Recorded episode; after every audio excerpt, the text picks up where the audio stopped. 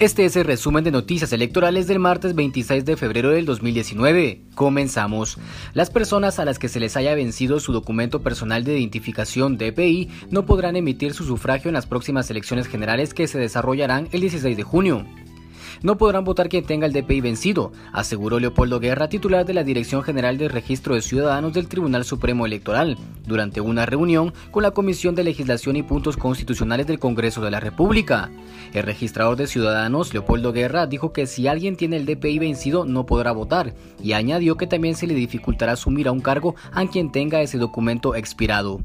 En más información, el TSE inició con la recepción de ofertas para los distintos eventos que se ha publicado en Guate Compras para la adquisición de insumos para el proceso electoral.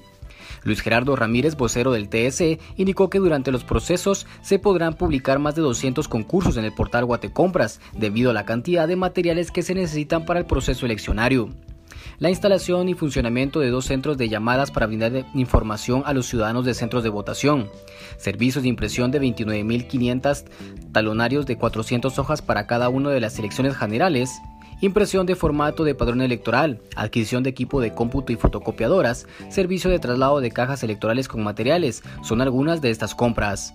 Terminamos con nuestro resumen diario de noticias. Gracias por escucharnos y si aún no nos sigues, encuéntranos en Twitter, Facebook e Instagram como arroba confirmado GT.